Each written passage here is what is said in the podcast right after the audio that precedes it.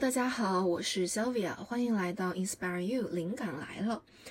今天的嘉宾是我自己会在迷茫的时候寻求帮助、付费咨询的一位朋友，他叫 Josie，他是一名社工、灵性咨询师和灵媒。今天他会从灵性的角度和我聊一聊面试时说真话背后隐藏的真相。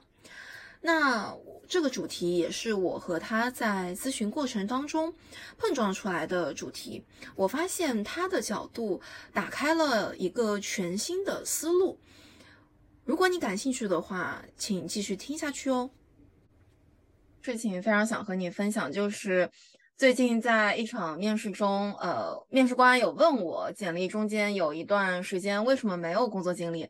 我下意识呢就讲出了真实的情况，我去考研了。关键是我还自己提了一嘴当时经历这件事情的情绪，嗯，我就说当时真的这呃这整个一年快把我弄得都要抑郁了。然后他们就又继续追问原因，我也是真的就顺着他们的话概括了一下我当时经历的一些不太好的事情。关键是讲着讲着我还流泪了，呃，面试结束之后我就非常非常非常的后悔，我觉得我把脆弱的一面暴露在了陌生人的面前，那当然我也有做一些自我的觉察，嗯，其实我也有想说，哎，这种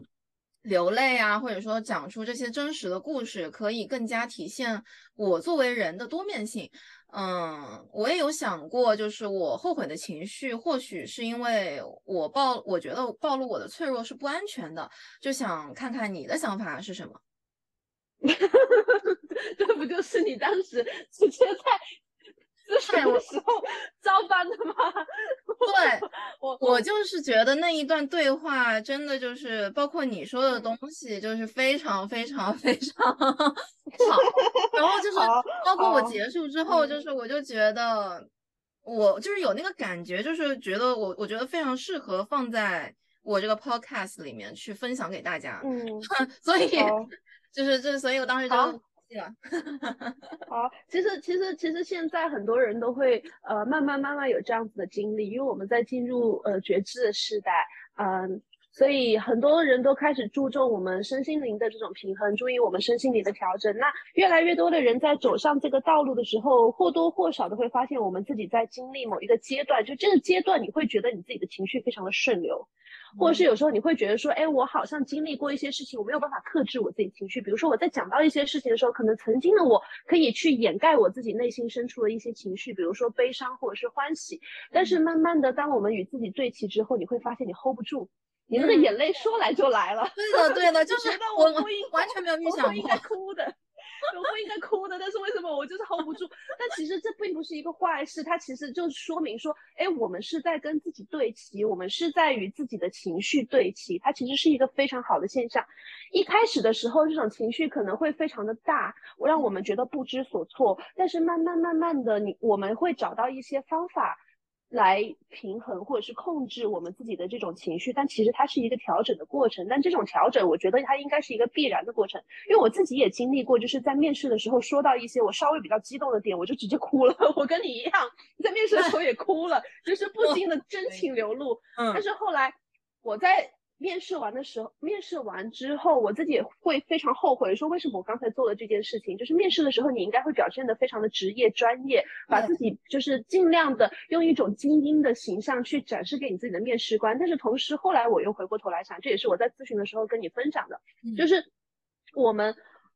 如果一直是以一种包装过的形象去应和别人的期待的话，那么试想一下，我们就算进了这家公司，你也一样会一直一直用这样子的包装自己的形象来去迎合别人的期待。那反过来说，这真的是我们要的吗？就是这样子。如果他对，如果这间公司他就是要了你的这种包装的形象，你你确定他真的是我们要的吗？所以。回过头来，我们思考，就像我们在咨询的时候也分享过的，就是回过头来，我们也可以思考一下，要说，哎，我就算是这样子真情流露，我就算是有这样子的一些点，那如果这个公司真的是我很想很想要去呃跟他一起合作的公司的话，那他如果能够接受我，是不是也认也表明说他可以认同我的一些理念？或者是他能够去接受一个更人性化的人。那这样子的话，我以最真实的我去找到这份工作，是不是他就更是符合我自己的期待呢？所以，就算是在真情流动的过程当中，如果有的主管他觉得，哎，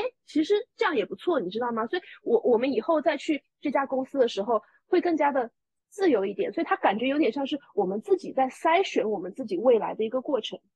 所以并不是说我们自己不够好，对，因为当时你在来跟我咨询的时候，呃，一直都觉得好像我自己好像不应该，它是我的脆弱点，我不够好。但其实换一个角度来想的话，如果我把我自己真实的一面表达表达了出来，如果这个地方他还是能够接受我，或者是他也能够认同我的话，那么这。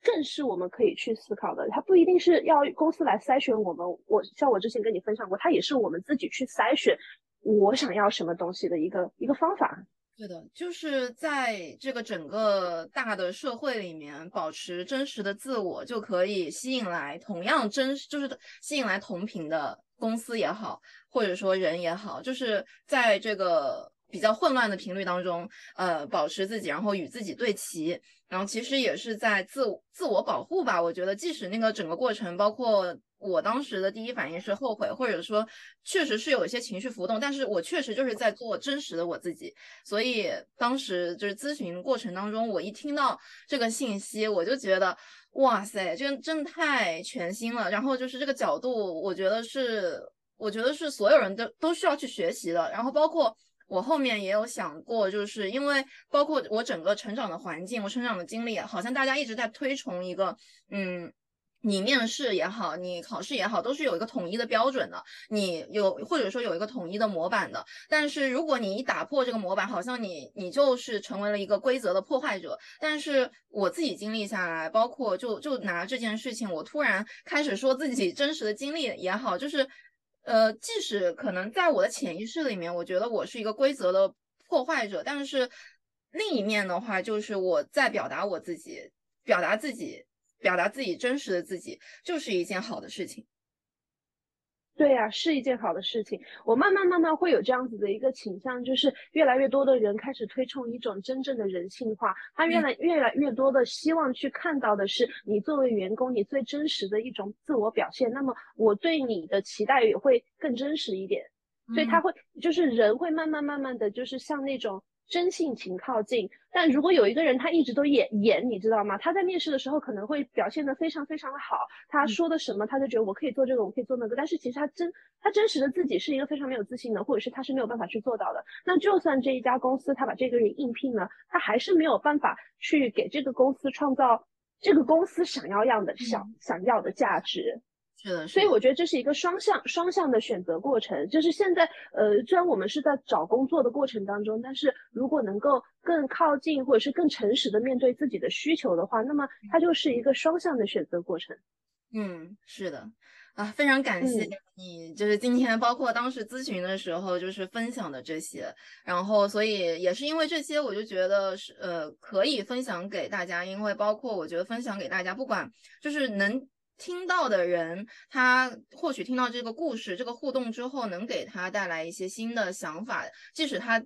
不会真的去做，但是他可能这个这些想法就会留在他的脑子当中，或许某一刻他就会真正明白，呃，我们今天所说的这些内容。所以非常感谢你的分享。对 我，我我最后我最后还想要还想要补充一点点，就是说，当我们在面对自己真情流露的时候，然后害怕害怕的这种恐惧，比如说像当时，呃，你就是在面试的时候，感觉好像自己真情流露了，但是会。又同时回过头来批判自己，说我是不是流露了我的脆弱？这种面对于内心的恐惧，其实我们都可以再回头来自我探究一下。不管是怎么样的一种呃不喜欢，或者是抗拒，或者是一种恐惧，把自己的就是真心，或者是把自己的这种真正的情绪表露出来。我相信很多人都会有害怕表露真实的自己的这种恐惧。呃，其实这个才是我们作为个人，呃，可以在。多去探索一下，为什么我害怕别人看到真实的自己？为什么我害怕这一个人来，不管是他，他他可能是会来批评我，或者是评价我，或者是我害怕我没有办法去融入整个社会的一个模范或者是标准，这些东西才是我们作为就是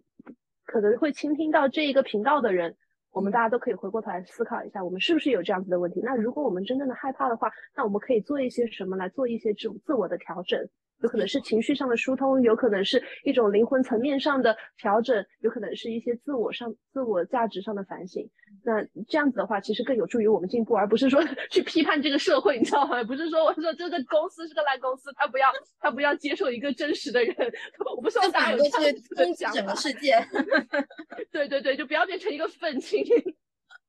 对的，就是我，我包括我，我觉得说的很对，就是只要我们察觉到了自己这种情绪的时候，其实就它已经可以被改变了，它已经可以变得更好了。就是只是仅仅只是察觉到这个情绪，就已经做得很好了。因为很多人他可能。他第一反应并不是，比如说，就是他第一反应就是那些情绪、那些负面情绪、那些害怕。他的第二步可能就是任由自己这么害怕继续，然后重重蹈覆辙。然后其实第二反应如果能察觉到这些情绪，已经是一个进步的开始了。是的，是。